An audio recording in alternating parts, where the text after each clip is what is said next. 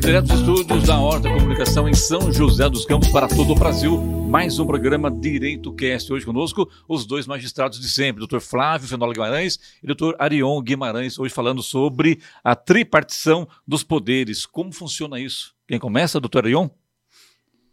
É, o, a tripartição dos poderes é uma teoria já bem assentada, clássica, que estabelece uma, uma maneira do exercício do poder pelo Estado de maneira que não haja concentração de força em apenas uma instituição, uma pessoa ou um órgão específico do governo.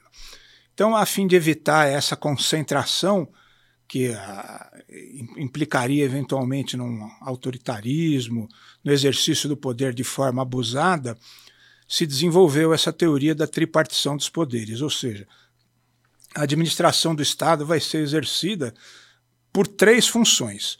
Isso significa que o poder do Estado é um só, mas na verdade ele vai ser é, exercido, ele vai ser distribuído entre as pessoas por três órgãos distintos. Quais são esses órgãos? O órgão do Poder Judiciário, o órgão do Poder legislativo e órgão do poder executivo. Poder executivo, no, no nosso sistema, é o presidente da República, a nível federal. É, o poder legislativo é o Congresso Nacional, formado pela Câmara dos Deputados e Senado Federal. E o poder judiciário é formado pelos tribunais, pelos vários tribunais e órgãos judiciais que existem em território brasileiro. É importante frisar e isso é como estabelece aqui o artigo 2 da Constituição, são poderes da União, independentes e harmônicos entre si, o legislativo, o executivo e o judiciário. Significa o quê? Que nós temos aquilo que nós chamamos de equilíbrio institucional. Esse equilíbrio institucional ele vai se dar eh, em, em duas facetas, em duas moedas. De um lado positivo e de um lado negativo. Qual é esse lado positivo? Os três poderes têm que trabalhar de forma cooperativa visando a um fim comum, que é o bem-estar da sociedade.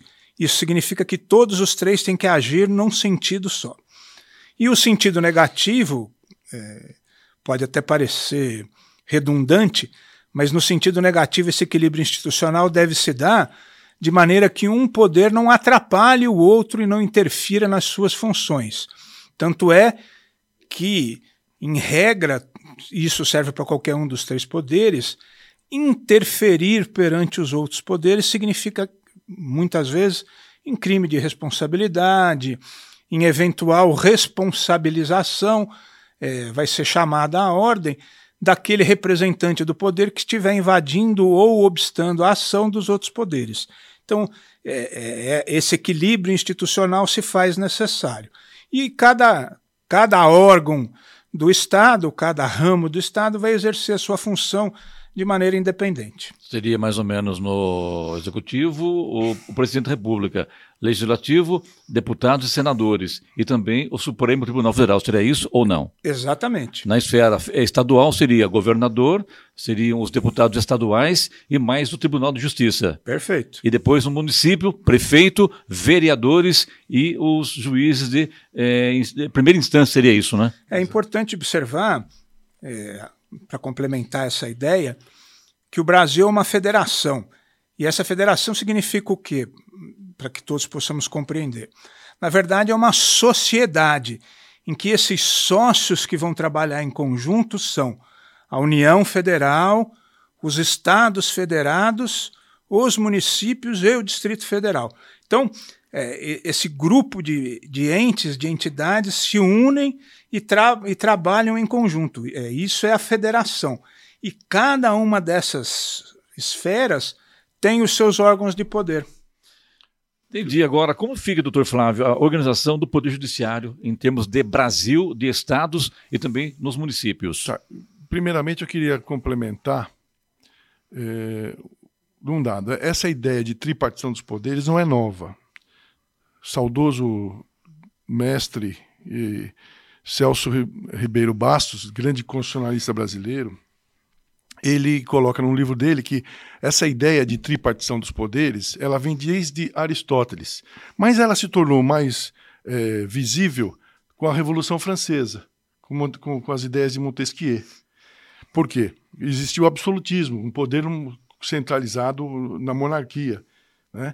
E por que, que tem essa ideia de tripartição de poderes? Porque para você organizar o Estado, para você gerir um Estado, é melhor você ter cada função fazendo o seu papel. Então nós temos até hoje essa tripartição com funções típicas e atípicas de cada poder. Então, qual é a função típica do poder executivo? É executar as leis, é governar.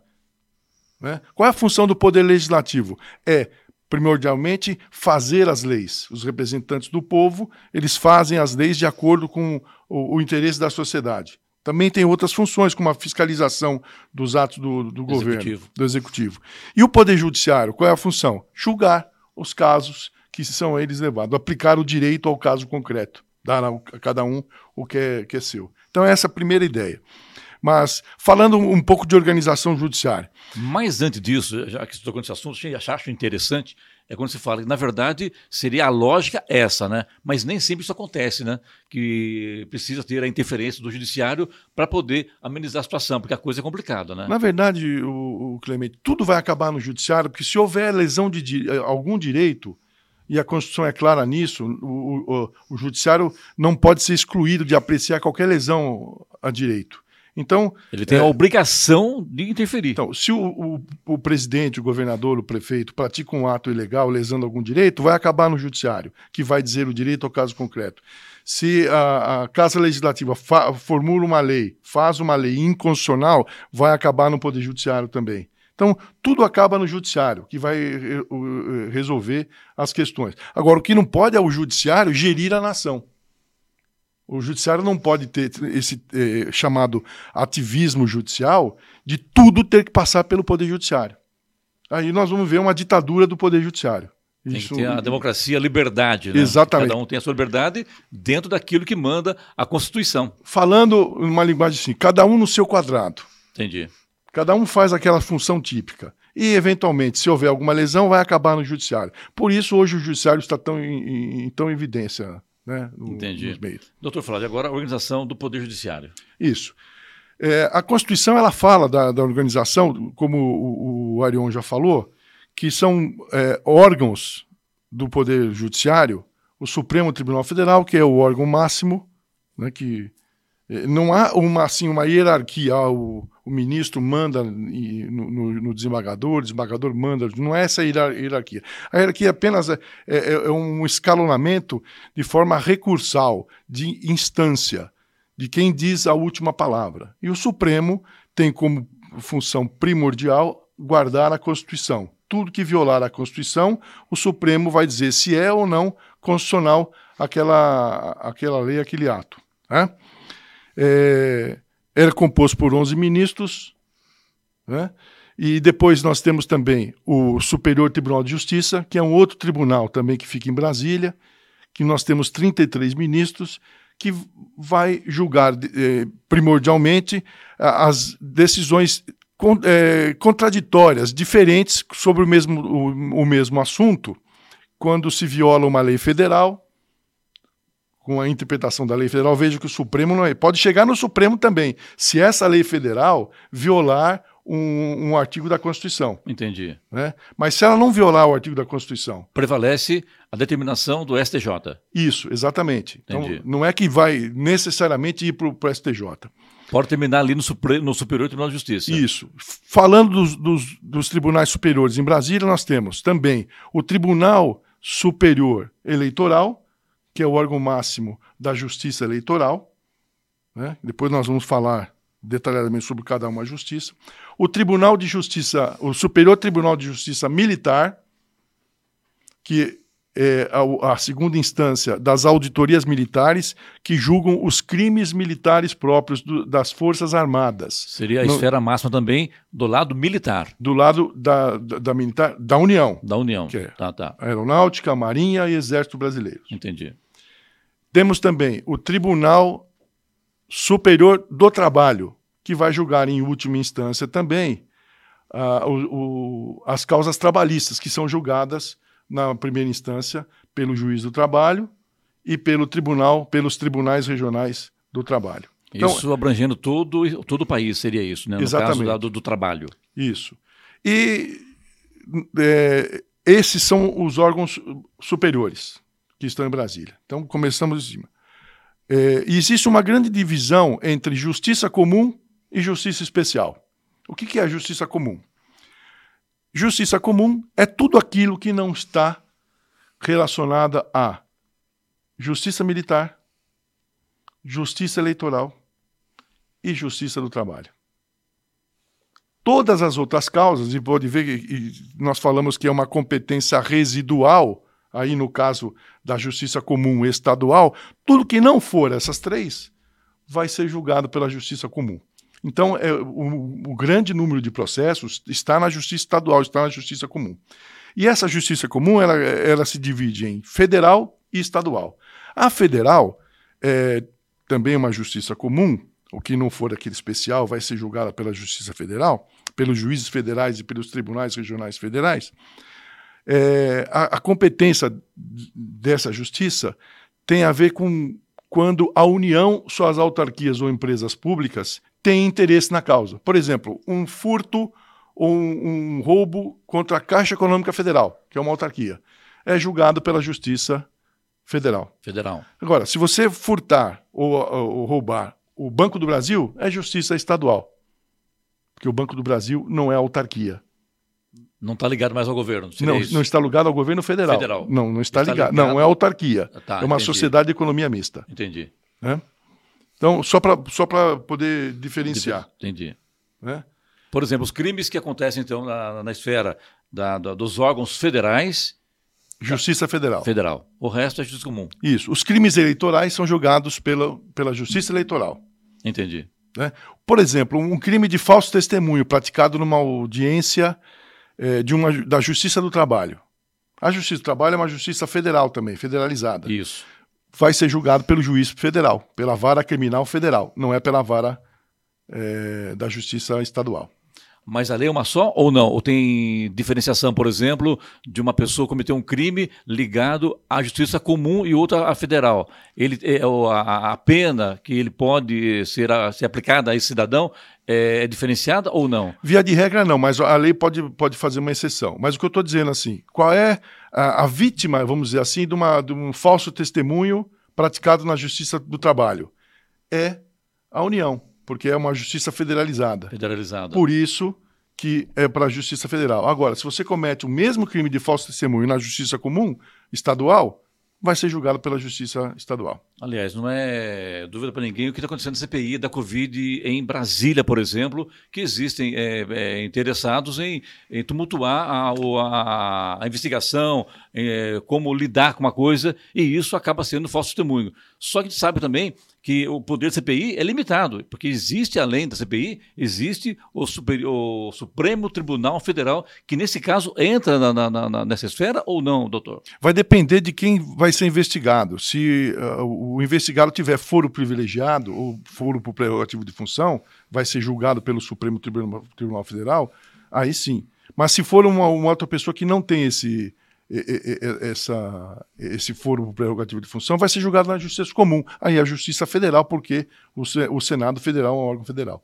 Doutor Arion, no, no, caso da justiça é, estadual, por exemplo, os fatos mais é, é, que mais aparecem na, na, na, mesa dos juízes, quais são? São ligados a quê? São ligados a crimes comuns, são ligados a, a na verdade, a, a, denúncias, muitas vezes denúncias anônimas, muitas vezes denúncias que realmente não dizem nada. Como é que o, o juiz avalia isso? É, na verdade, só para que se possa criar uma imagem dessa de, dessa sopa de letras e, e, órgãos que foi criada, é necessário a gente fixar uma, uma, uma, uma, uma imagem para que a gente possa ter um, uma representação de tudo isso. A, a, a, imagem que eu costumo usar muitas vezes é a seguinte: o Poder Judiciário é um, um prédio, um imóvel e você tem acesso a várias salas. Então, essas salas estão distribuídas nesse prédio. E eu vou ingressar nesse prédio. Para que eu possa ingressar nessas várias salas, eu preciso de uma chave. E as minhas chaves só vão abrir determinadas salas. Então o que acontece? O fato é a chave. Eu tenho que inserir a chave na porta correta para que eu possa ganhar a sala. E o judiciário brasileiro funciona mais ou menos dessa forma.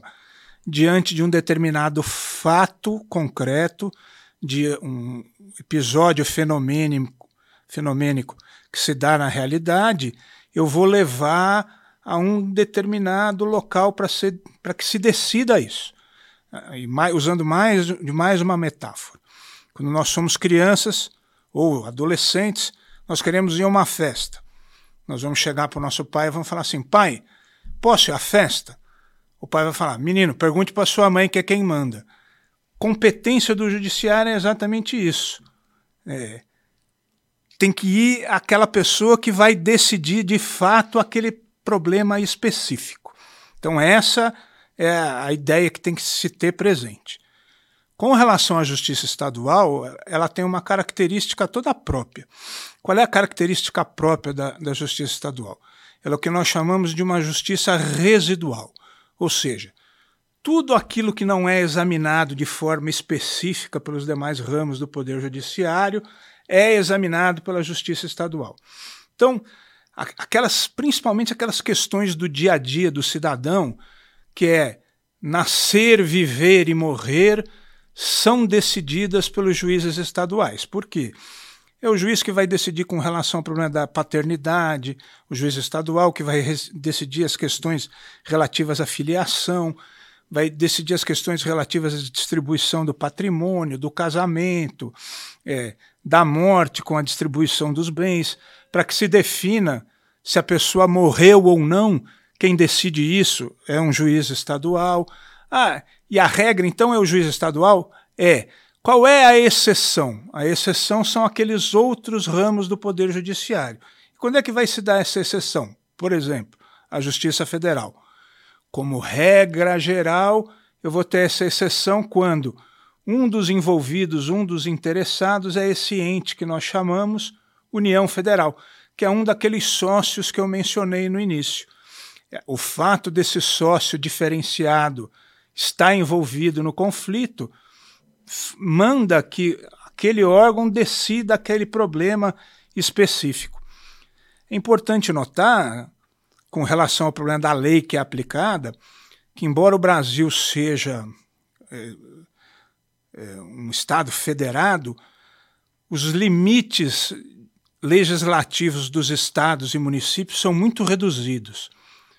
Em regra, a legislação aplicada pelos juízes são o que nós chamamos de legislação nacional, ou seja, é uma legislação que é aplicada em todo o território nacional. Isso significa o quê? O Código Penal é aplicado desde o Oiapoque até o Chuí, a mesma lei. Ah, mas como é que eu vou ter certeza que isso vai ser aplicado da mesma forma? Nós vamos ter um tribunal específico, que é o Superior Tribunal de Justiça, para fazer isso, ou seja, que a, a interpretação, a aplicação dessa regra seja realizada de maneira uniforme. Muita briga se dá, mas nós tentamos fazer uma coisa só.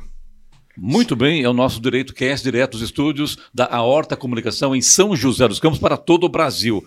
É, hoje conosco aqui os doutores Arion Guimarães e Flávio Fenolo Guimarães, juízes em São José dos Campos. A pergunta outra é o seguinte: Justiça do Estado, a justiça nos estados e nos municípios, doutor Flávio. Clemente, ao contrário que nós temos nos Estados Unidos, que também tem uma, é uma federação, a federação brasileira é um pouquinho diferente. Só para ter uma ideia, é, como nasceu a Federação Americana? Lá em 1776, na Filadélfia, se fez um, um, uma convenção e os estados que eram independentes entre si se juntaram para formar os Estados Unidos da América. Mas lá eles continuaram com sua autonomia. Então, lá nos Estados Unidos, cada estado é, tem a sua própria legislação. Não é como o Arion falou que aqui o Código Penal é, é é, é, aplicado no Brasil inteiro. Lá não. Lá tem leis diferentes em cada estado. Né? E também os municípios também têm uma organização judiciária diferenciada, julgam infrações menores. Aqui no Brasil, não. A nossa organização judiciária ela é estadual. Cada estado tem a sua organização. O que, que é a organização judiciária? É dizer onde o juiz vai ficar e o que ele vai decidir, o que ele vai julgar. Nós temos varas comuns, é, que o, é um juiz só, por exemplo, numa cidade pequena, que tem apenas um juiz. Ele vai fazer todas as matérias, ele vai julgar tudo, ele vai ser o juiz que vai dizer quem é o pai da criança, ele vai dizer se a criança vai ser adotada, ele vai fazer o um inventário, ele vai julgar o crime de furto, ele vai é, despejar a pessoa por falta de pagamento e assim por diante. É, o único juiz faz tudo. Só não vai fazer aquela justiça especializada, que é a justiça do trabalho, que aí vai para uma outra vara, que é, aí teria a organização judiciária do, da justiça do trabalho. Então, basicamente é assim. É. Você falou da justiça americana. Eu ouço falar que existe uma diferença muito grande entre os acusados e as testemunhas na justiça americana se comparado ao Brasil. A forma de se tocar a lei lá é que é diferente. Parece que o, o aqui não pode o, a testemunha é, mentir para um juiz. Lá pode, ou coisa parecida. Existe isso, não? Não, lá é. também não pode. O, a, a, organização judiciária do, americana, o processo judiciário americano, ele é baseado no processo inglês, em, em que o júri ele decide quase tudo. Entendi. Quase todas as causas são decididas por júri. No Brasil, o júri só julga os crimes dolosos contra a vida, aqueles que a pessoa tem intenção de matar, no homicídio, no infanticídio, no aborto, na instigação, auxílio induzimento ao suicídio. Feminicídio, no caso, também ou não? Sim, o feminicídio é, na verdade, um homicídio praticado contra uma mulher porque ela é mulher. Entendi. É, o feminicídio é um homicídio. Entendi. E a gente sabe que ah, no, no, Brasil, por exemplo, ah, o acusado ele tenta muitas vezes na hora dele ser é, é, vai conversar com o juiz, vai expor a sua, o seu crime ao juiz, ele tenta de repente mudar um pouco a história da coisa. Lá fora não pode, né? Seria isso ou não? Isso.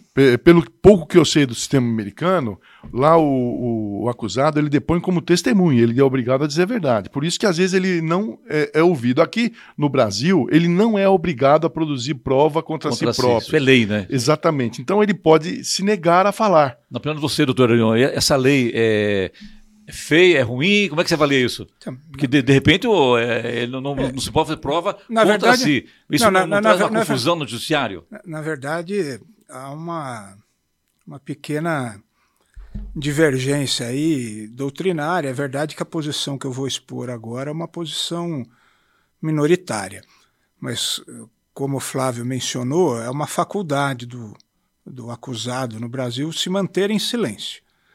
Então, essa faculdade, esse direito público subjetivo de não produzir prova contra si mesmo, na, na, na situação é, do, da, da, do depoimento implica em que ele pode permanecer em silêncio. Mesmo diante do juiz? Permanecer em silêncio. Se ele permanecer em silêncio, isso não vai nem contra nem a favor. Quem não fala, nada diz. Aí tem as consequências. Uma parte majoritária da doutrina diz: o acusado tem o direito de mentir. Uma outra parte que me parece mais adequada diz: todos, todos têm o dever da verdade, de colaborar com o Poder Judiciário. Se lhe é dada a faculdade de permanecer em silêncio, permaneça em silêncio. Se você pretende falar, diga a verdade. Não procure é, alterar a verdade dos fatos e, em alterando a verdade dos fatos, prejudicar a apuração do fato. Que é, na verdade, o que ele faz. Quando ele apresenta uma narrativa diversa daquela que efetivamente ocorreu, o que ele está procurando fazer? Enganar. E o direito e a moral, em princípio, não admitem essa postura. Então, se ele tem a faculdade de permanecer em silêncio, que eu faço? Nada vai acontecer com ele. O fato de ficar em silêncio. Mas se ele falar, ele tem que dizer a verdade. É, mas eu, eu, eu entendo um pouco o contrário do Arion, isso que é bom que o direito tem várias posições, né? E dá essa, essa possibilidade Exatamente. também, né? Eu entendo que se ele tem o direito de, de, de não produzir prova contra si próprio, calando, ele não é obrigado a dizer a verdade. Mesmo porque não existe uma consequência jurídica por ele ter mentido. Ah, não existe? Não, porque ele não, ele não, não depõe como testemunha, ele só comete falso testemunho quem é testemunha. A testemunha, sim, que vai depor sobre os fatos, ela é obrigada a dizer a verdade. Então, se ela sabe e não fala, ela está cometendo crime de falso testemunho. Então, se ela fala que... uma é. mentira, é. ela está praticando crime de falso testemunho. Então, um acusado, então, ele não pode ser é, penalizado diante do juiz caso ele não esteja falando a verdade. Agora, a testemunha, se dizer, se falar a, a mentira, se tentar enganar o juiz, ela pode receber voz de prisão na hora ali. Não, não. Eu, eu também sou contrário à voz de prisão de testemunha em, em, em audiência, porque o, no processo penal o juiz só vai dizer se a testemunha mentiu ou não quando ele analisar toda a prova. Entendi. Né? Então, inclusive, uma regra que tem no Código de Processo Penal que o juiz, quando ele proferir a decisão, ele vai dizer se, se a testemunha A, B ou C mentiu, e aí ele vai mandar essa sentença para o Ministério Público, que vai poder oferecer a denúncia contra a testemunha. Se eu não posso oferecer a denúncia no momento em que ela está depondo, eu não, também não posso prendê-la ali. Né? Isso é uma, uma, uma coisa. Mesmo porque eu não tenho também certeza absoluta, às vezes, que ela está mentindo. Ou se a outra testemunha que falou o contrário, que está mentindo. Qual das duas? Eu vou ter que escolher uma versão na hora da sentença. E na hora da sentença eu vou dizer, ó, fulano mentiu, Beltrano falou a verdade. São conflitantes, então por isso eu vou mandar para o Ministério Público. Mas é... diante de uma audiência, muitas vezes está presente, ou em todas as vezes, o promotor de justiça. Ele pode é, interferir, falar, está dizendo a mentira e por isso Poder ele pode. Agora, se ele quiser. Cabe ao juiz. Isso. A decisão ele, final. Se ele quiser, eu já tive, eu já tive é, um processo até no Foro da Penha, que era o Tribunal do Júri, em que o promotor deu voz de prisão para o, o coautor do crime. Na época o cara era menor e já estava depondo como testemunha por ter participado do crime maior, e o promotor é, deu voz de prisão. Eu não, não dei voz de prisão, porque eu não costumo não dar. É, chegou no final da audiência, ele se retrata. O advogado falou com ele e falou: ó, fala que não é isso, então fala o que o promotor quer dizer. Aí o promotor de justiça. É, ele não podia voltar atrás, porque ele pode prender, mas quem solta é só o juiz. Ah. E o ah. juiz, no caso, não era competência minha, era competência do Departamento de Inquéritos Policiais. Então a pessoa teve que permanecer presa e esperar que o outro juiz soltasse. Doutor Arion, hoje existe uma nova é, um decreto sobre a, a, a, todo preso em flagrante é obrigado a passar por uma custódia. Como é que você avalia isso? Essa é, nova. É, na, na, na verdade, é um decreto isso, né? Na verdade, esse foi um instituto que foi incorporado ao ordenamento jurídico brasileiro interno em razão da Convenção Interamericana dos Direitos Humanos. Então há uma previsão expressa nessa convenção com relação ao problema da apresentação da audiência de custódia. Então, em função do Brasil ter subscrito essa convenção e ter incorporado o seu texto ao seu direito interno, foi instituída a chamada audiência de custódia. É, a audiência de custódia é realizada para que se verifique de fato a condição legal da prisão, se de fato é, estão presentes aqueles requisitos e a condição física do preso também no momento da sua custódia. O que, que seria, seria, essa condição física, doutor? É, é verificar em que, em que, maneira ele se apresenta né, no, no, no momento da prisão. Né? É, é, verificar a sua integridade. Tanto é que, quando o preso é apresentado na audiência de custódia, ele é submetido ao exame de lesão de, de, de o, o exame pericial de corpo é, de delito para verificar essa condição. e, na verdade, vai se deliberar naquele determinado instante se vai ser mantida a prisão ou se ele vai ser solto. Doutor Flávio, a gente sabe que no, no dia a dia da, da, polícia, da justiça, enfim, né, existem os conflitos entre. Isso, casos é, raros, né? É, é, conflitos entre Ministério Público, Polícia Militar, Polícia Civil. E lá na justiça, o juiz não tem esse tipo de conflito, né? É o que prevalece, vai analisar os fatos e vai tomar a decisão final. Seria isso? O juiz ele tem que ser imparcial ao produzir a prova. Né? Ele não pode já formar um, um preconceito a respeito do fato. Ele vai, o juiz ele é imparcial ao produzir a prova, mas ele é parcial no momento em que ele dá a decisão. Ele vai tomar um dos lados, ou da acusação ou da defesa. Né? Não, não, não há paixões. Por isso que, e já na, na, nos órgãos policiais, o, os policiais eles têm o, dever de investigar. Então eles já formam uma convicção de que eles, se eles acham que aquela pessoa é culpada, eles vão fazer de tudo para provar que aquela pessoa é culpada. Falando assim de uma, de uma maneira. Obviamente, se houver algum desvio, algum abuso de poder, o policial também pode ser punido. Né? Sim, claro.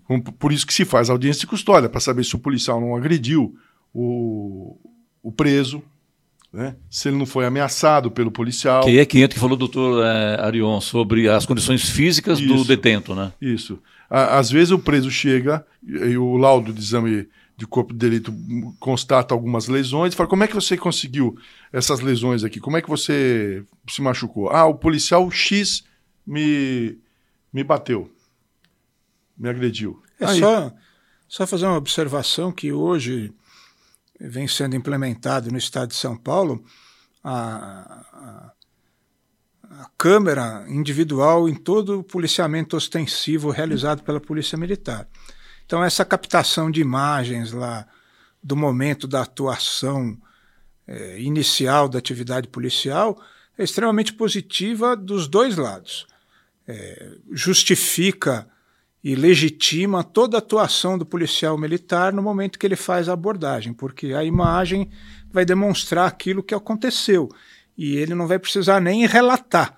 É, a rigor, a imagem vai demonstrar se de fato foi necessário o uso de esforço físico, se o cidadão correu, se o cidadão estava portando a arma, se o cidadão escondeu a arma.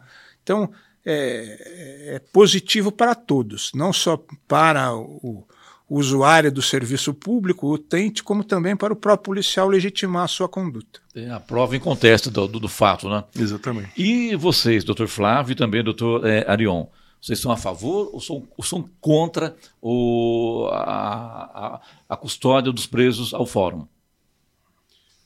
Olha, é, do jeito que está sendo feito, Hoje nós não temos, por causa da pandemia, a realização, pelo menos no estado de São Paulo, de audiência de custódia. Presencial. Né? Isso. É. É, nem, nem presencial e, e nem, nem, virtual. Nem, remoto, nem virtual. Tá, tá. Eu acho que é, poderia ser feita uma adaptação na lei e aproveitarmos essa experiência que nós tivemos com as audiências remotas de fazer para a economia o, a audiência por vídeo. Ou o preso está lá no, no, no presídio? No presídio tem uma câmera. Pode ser uma câmera 360 graus, para dizer que ele está sozinho na sala, que ele não, tem, não foi coagido nem nada.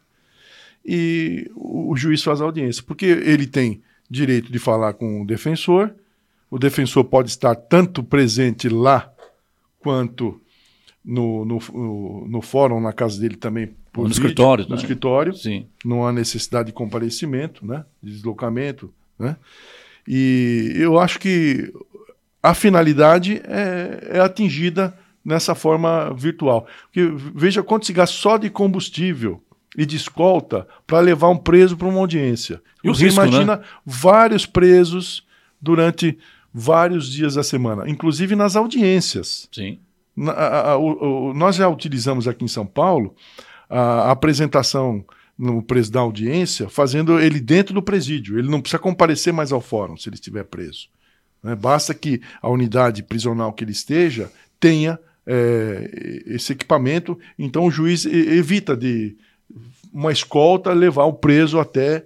Por exemplo, ele está em Araçatuba e está sendo processado aqui, em São José dos Campos. Veja quanto vai custar para ele ser transportado de lá para cá, né?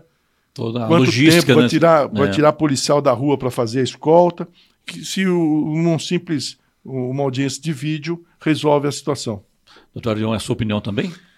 É, é assim, eu só faria uma pequena digressão aí, um, vou uh, fazer uma, uma, observação. Quando essa audiência de custódia foi prevista lá na, no Pacto de São José da Costa Rica, ela, foi, ela, ela é um instituto previsto na, na, na, no regime é, de aplicação do que nós chamamos de common law ou do sistema norte-americano, em que de fato há uma audiência física para que se estabeleça a chamada fiança. Então, o que a gente vê em filme?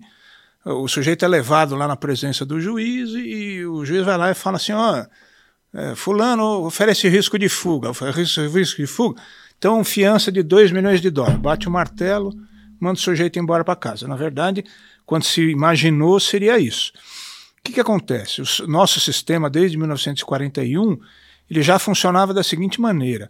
Havia um prazo específico que. 48, né, Flávio? Nem lembro mais, se é 24, 48. O quê? Que a gente examinava o flagrante.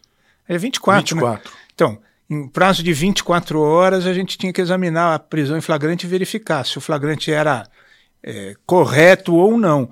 E se o réu deveria permanecer preso ou não. Então, o exame da legalidade da prisão sempre foi feito. E com a Constituição de 88 é imediatamente. Isso, então. É, esse exame sempre foi feito. Então, a rigor, não haveria necessidade dessa custódia. Então, é, a implementação foi realizada numa interpretação é, correta lá do, da, da, convenção, mas que, na verdade, transplantou para o nosso sistema um, um, um, ato processual que tem uma, uma, uma origem um tanto quanto estrangeira, a meu ver. Segundo aspecto, eu acho que já que existe, nós estamos fazendo, seja ela física ou virtual, seria muito importante que se fizesse nessa audiência, por exemplo, algo que o Dr. Flávio conhece bem, já qualquer tipo, o, o que fosse possível de acordo para já evitar a aplicação de pena e instauração de processo. Então, já antecipar a aplicação de pena, fazer acordo de não persecução penal, realizar todos esses atos necessários com a presença de todos ali, seja física ou seja virtual. E já eliminar aquela prática de atos futuros. Se isso fosse realizado, seria extremamente positivo. Eu acho que seria um, um ganho com relação a isso. Já que existe o Instituto, esse Instituto vai permanecer, não creio que, que vá retroagir à forma anterior. Pelo contrário, o projeto de Código de Processo Penal que hoje tramita no Congresso Nacional tem a, a previsão desse, desse ato. Eu tenho a impressão que seria bom ampliar os atos que podem ser praticados nesse ato judicial. É, para fechar vocês aqui, a gente está encerrando aqui, está acabando nosso tempo já aqui. Uma pergunta que a gente sempre questiona e até hoje nós não ouvimos uma resposta da sociedade, de modo geral, sobre isso, que o nosso Código Penal, inclusive nos meios policiais, é muito atrasado. Ele data da década de 1940. Acabaram de falar aí. É isso mesmo? É, ele é. Tem que ser reformado. Ele é de 1940, ser... mas boa parte dele foi já revista. Em 1984 nós tivemos a última grande reforma, instituindo uma série de benefícios para, o, para os acusados, como a substituição de penas privativas de liberdade por penas restritivas de direito, penas de multa. Então, houve uma, uma boa reformulação. Né? É, é claro que a, a, a lei ela tem que refletir o dinamismo da sociedade. Então, o, o que era crime em 1940, hoje você pode entender que é uma infração de menor potencial ofensivo. Lembro que nós temos, tínhamos a lei de contravenções penais e o jogo do bicho é, era considerado uma contravenção penal até grave. Né? Sim. Hoje ela é uma infração de menor potencial ofensivo, ela continua na lei das contravenções penais, mas ela está dentro de uma legislação mais permissiva. E só é, finalizando, lembrando que o sistema americano, o, o, complementando o que o Orião falou, já pegando o gancho dessa pergunta, ele permite ao acusador, ao Ministério Público de lá, que é o, o, o procurador, é, fazer uma, uma série de, de interpretações, deixando até de praticar o processo penal se ele entender necessário. Aqui no Brasil, não. Nós temos uma obrigatoriedade do Ministério Público em iniciar a ação penal, se ele entender que estão presentes os, os pressupostos legais, ele não pode abrir mão. Então, nós temos alguns institutos no, no processo penal que vieram através da Lei 9.099, que é a transação penal, que nós podemos fazer, falar sobre isso no outro programa, em que o Ministério Público oferece uma proposta de, de pena de aplicação imediata e o sujeito é, não, não é processado. Né? E agora, com a recente é, o, a recente introdução do acordo de não perseguição penal, ampliou-se um pouquinho essa margem. Aí ele já não é processado, ele também, mas ele tem obrigado a confessar aí. Né? Ele confessando o crime, ele faz um acordo e recebe uma pena menor e não é processado por força disso. Mas é. Ou seja, dá uma aliviada para ele. Sim, mas são, são infrações leves. Nos Estados Unidos, não. É para qualquer delito de qualquer pena. Ele pode ter, tem a pena de, de morte lá. Ele faz um acordo e fala: vou que, eu vou aplicar para você uma pena de 10 anos. Você uh, concorda? Concordo. E aplica uma pena de 10 anos e não é julgado. Aqui não. Aqui só até 4 anos de, de pena que nós podemos fazer essa, esse acordo de não persecução penal. Doutor Arion? É, na verdade, a, a, o, o que se questiona não é nem tanto a, a legislação penal em si. O Código Penal ele vem sendo é, remendado e atualizado ao longo do tempo. Você vê, hoje mesmo aqui foi mencionada a questão do feminicídio, é uma realidade social que se chamou atenção, houve essa inclusão desse novo tipo penal. Então, essa resposta, essa ampliação, essa alteração vem sendo feita de maneira paulatina. É, o, o, que de fato ocorre é essa é, percepção, muitas vezes, que a sociedade tem da chamada impunidade. Mas, se nós formos discutir as causas e, e do que vem a ser a efetiva impunidade, nós vamos precisar de um, de um outro programa. A, a, a realidade é uma só não é tanto a questão da legislação em si que se mostra inadequada. É necessário a realizar uma adequação ao sistema como um todo.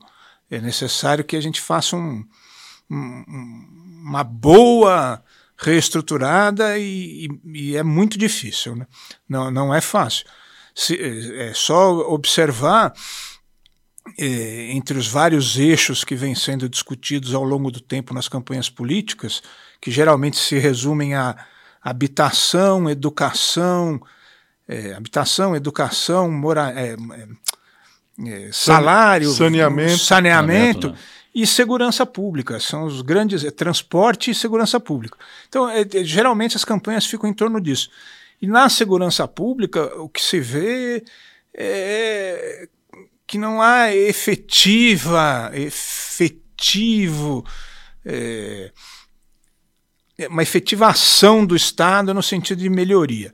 Eu vou só citar um exemplo. Se nós formos observar a estrutura técnica de investigação policial no Brasil, nós vamos verificar que nós estamos, se não próximos, pelo menos realmente ainda no século XIX. Então é a estrutura como um todo. Não estou dizendo aqueles casos pontuais. Sim, no geral, né? Mas na média, se tiver no século XIX, tá bom. É, eu digo só. É verdade que dar o autodepoimento é complicado, mas eu judiquei na esfera penal por mais de 30 anos que eu me recorde, por exemplo, crime que tenha sido resolvido com identificação do suspeito por impressão digital, se eu tive duas vezes, foi muito. Ok. Tá certo, então, o Direito Cast com os magistrados, doutor Arion Silva Guimarães, doutor Flávio Fenol Guimarães, fica por aqui. Até o próximo programa e muito obrigado a todos.